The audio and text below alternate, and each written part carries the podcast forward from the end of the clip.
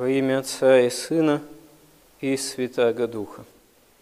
Если кто, будучи христианином, осознает, какова цель христианской жизни, что это по слову преподобного Серафима стяжание Духа Святого, то есть по сути своей святость, потому что святость и определяется Духом Святым, Его действием на человека, присутствием человеке, а не просто внешне праведной жизнью, то с такого рода пониманием, осознанием этой цели связано осознание собственных немощей и собственной греховности, того, насколько действительно это великая цель, и насколько она одними человеческими силами недостижима. И достижима только с помощью Божией. То есть э, взыскание помощи Божией, следованием правде Божией во Христе, только действительно и можно как-то начать в этом направлении двигаться. И то можно сказать, что в конечном счете все зависит от милости Божией, от промысла Божьего.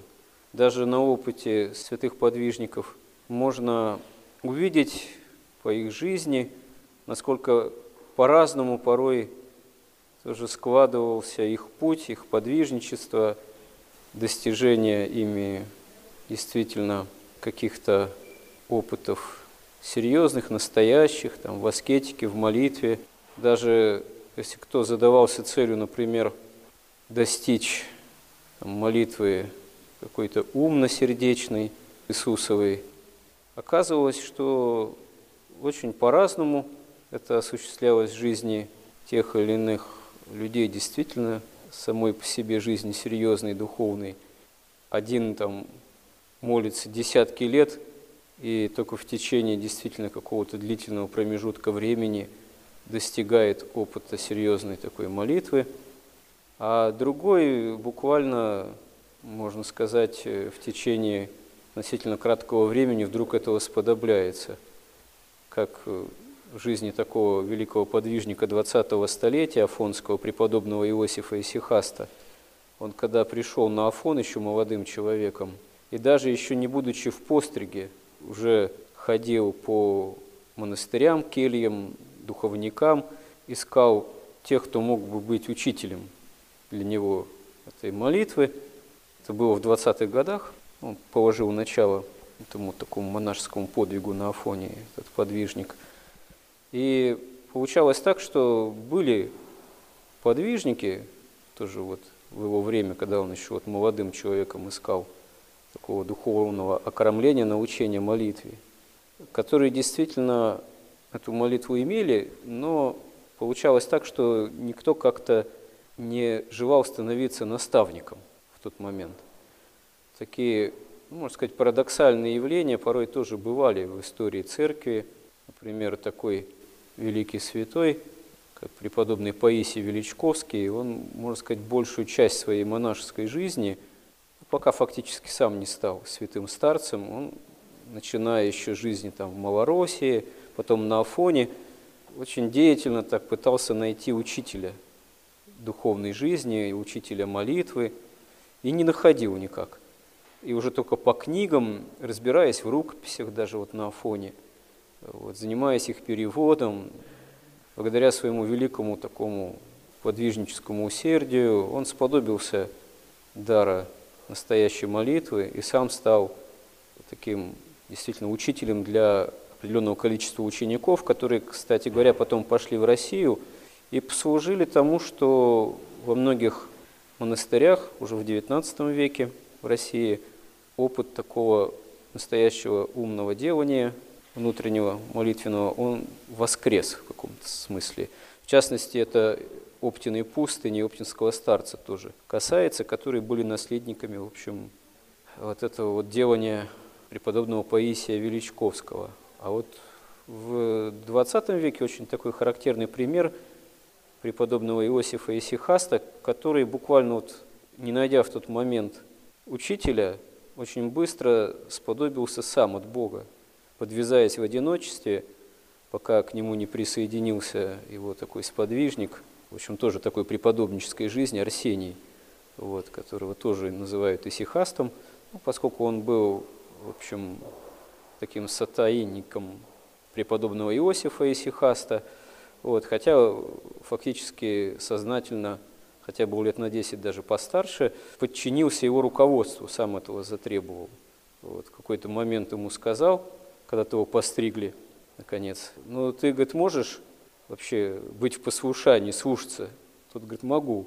Этот Арсений, который постарше, а раз он постарше возрастом и в постриге, он должен был бы старцем быть в их келье. Ну, тот говорит, да, конечно, могу. Послушай, что я скажу. Тот говорит, да, послушаю. Ну, тогда с этого момента ты старец.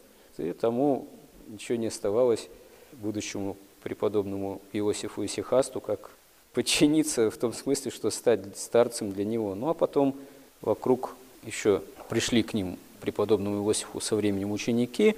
Приходило много народу, но немногие выдерживали, а вот вся эта история характерна тем, что преподобный Иосиф, он действительно послужив такой своей подвижнической, очень требовательной к своим ученикам жизни аскетической, он просто-напросто действительно воспитал несколько тоже святых учеников, которые потом, уже в 60-е и 70-е годы, а сам преподобный Иосиф Исихас скончался в конце 50-х годов, вот его ученики стали игуменами нескольких монастырей на Афоне и послужили фактически возрождению монашеской жизни на Афоне, потому что к концу 60-х годов был период очень такого серьезного на фоне скудения, даже такие возникали идеи в светской власти вообще закрыть Афон как монашескую республику и сделать музей из него. Но потом, правда, посчитали, что музей будет совершенно нерентабельным, не окупится никогда. Вот, слишком сложно. Ну и по промыслу Божьему, к тому же началось в 70-х годах вдруг Возрождения, стало количество монахов увеличиваться, из греков, в первую очередь, молодых, образованных, вот, которые были привлечены тем, что появились настоящие делатели на фоне такой серьезной молитвы, вот, как ученики преподобного Иосифа и Сихаста. И, в общем, воскресла жизнь на Афоне монашеская, настоящая молитвенная, а потом уже там и начали вновь русские монахи появляться, которых долгие годы за время советской власти на фон не пускали. Вот, в середине 70-х там небольшую группу только вдруг пустили. Вот, хотя этого было маловато все равно для успешного такого возрождения хозяйственной, в том числе жизни. Поскольку там уже действительно к 70-м годам в русском Пантелеймоновом монастыре всего несколько человек оставалось уже старичков. Ну а потом уже с конца самого 80-х, начала 90-х годов, тогда уже началось более серьезное возрождение русского монашества на фоне по сей день. И все это вот так вот связано, на самом деле, с именами и преподобного Силуана Афонского, и вот в особенности все-таки преподобного Иосифа Исихаста. И даже вот если попадаешь на Афон, с кем-то там из монахов на эти темы начинаешь говорить, о молитве, там еще что-то. Вот имя преподобного Иосифа Исихаста, оно обязательно как-то начинает всплывать. Вот. И если ты говоришь, что ты как-то да, знаком, читал, вот, то уже даже как-то какое-то другое немножко отношение к теме возникает разговора, потому что там тогда собеседник понимает, что ты в курсе каких-то основных понятий, связанных молитвенным таким аскетическим деланием современным, потому что это связано с именем преподобного Иосифа Исихаста. Э, полезно не только монахам читать такого рода вот там литературу. От преподобного Иосифа Исихаста остались письма, некоторые, такое есть собрание.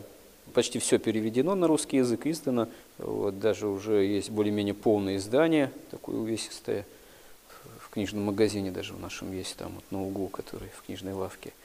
Но это такое серьезное чтение, потому что, с одной стороны, ну, не то, что трудно понять, о чем речь, именно что удивительным образом он пишет очень, говорит в своих письмах очень доходчивым языком, но излагает на таком уровне, что ли, понятий о молитве, о посте, о воздержании, об аскетике, в общем-то, понятным – для современного человека, но исходя не из каких-то абстрактных богословских категорий, а из такого настоящего опыта личной жизни, личной святости. И такой жизни, в общем-то, достаточно беспощадной в аскетическом плане, но зато на таком именно богословском, философском, практическом уровне В общем, это очень именно дает ясное понимание, что такое настоящая молитва, что такое настоящая жизнь подвижническая, аскетическая.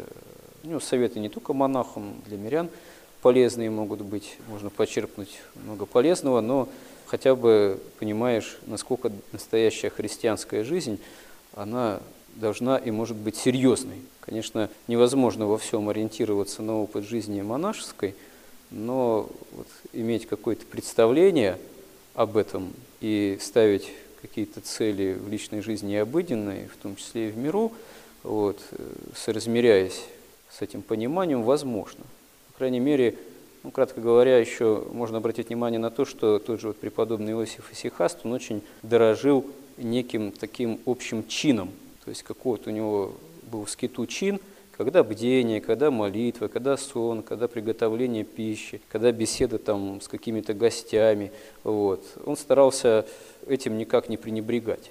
Э, то есть он старался всегда этому следовать, чтобы не расслабиться, чтобы не впасть в праздность. И, собственно говоря, человеку, живущему в миру, тоже можно такую цель иметь. То есть только надо определить, а что является нашей мерой. Когда мы действительно можем найти место для молитвы, когда место, время для духовного чтения, вот, э, да и молиться можно и на ходу, и на бегу, и за любым деланием, вот, хоть Господи помилуй говорить. К этому можно себя приучать, чтобы жизнь была не расслабленной такой, а духовно мобилизованной. Ну, пусть не в такой мере, как вот у святых подвижников, но хотя бы в какой-то степени в свою меру. Потому что в Евангелии говорится, что верный в малом и во многом верен – Господи, помоги нам в этом. Аминь.